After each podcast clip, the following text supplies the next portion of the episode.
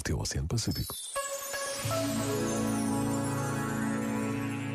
Deixamos mensagens nos telemóveis, nas portas dos frigoríficos, à entrada de casa. Deixamos mensagens em agendas digitais, recorrendo a abreviaturas, stickers, fotografias.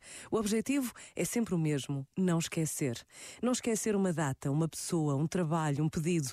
Mas por vezes há mensagens cujo único objetivo é não deixar que nos esqueçamos de que somos criados para mais do que a rotina dos dias. Somos criados por Deus e para Deus. Por vezes, basta a pausa de um minuto para nos apercebermos de que a consciência da presença de Deus pode transformar a vida de cada um de nós. Pensa nisto e boa noite. Este momento está disponível em podcast no site e na app da RFM. There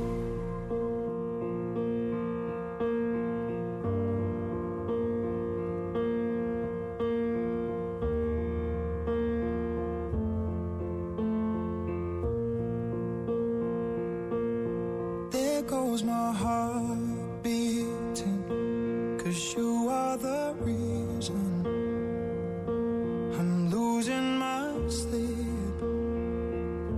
Please come back now. And there goes my mind racing, and you are the reason that I'm still breathing. I'm hopeless now.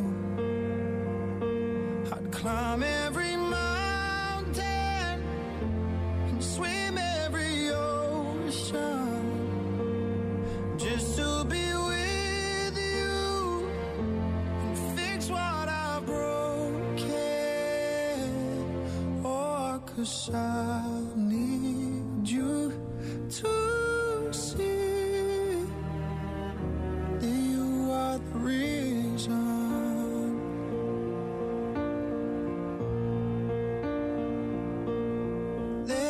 My hand shaking, and you are the reason. My heart keeps bleeding, I need you now.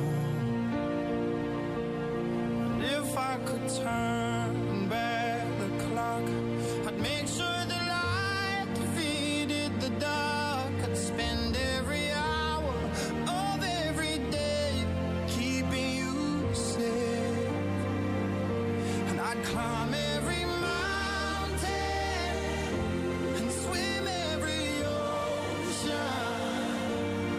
just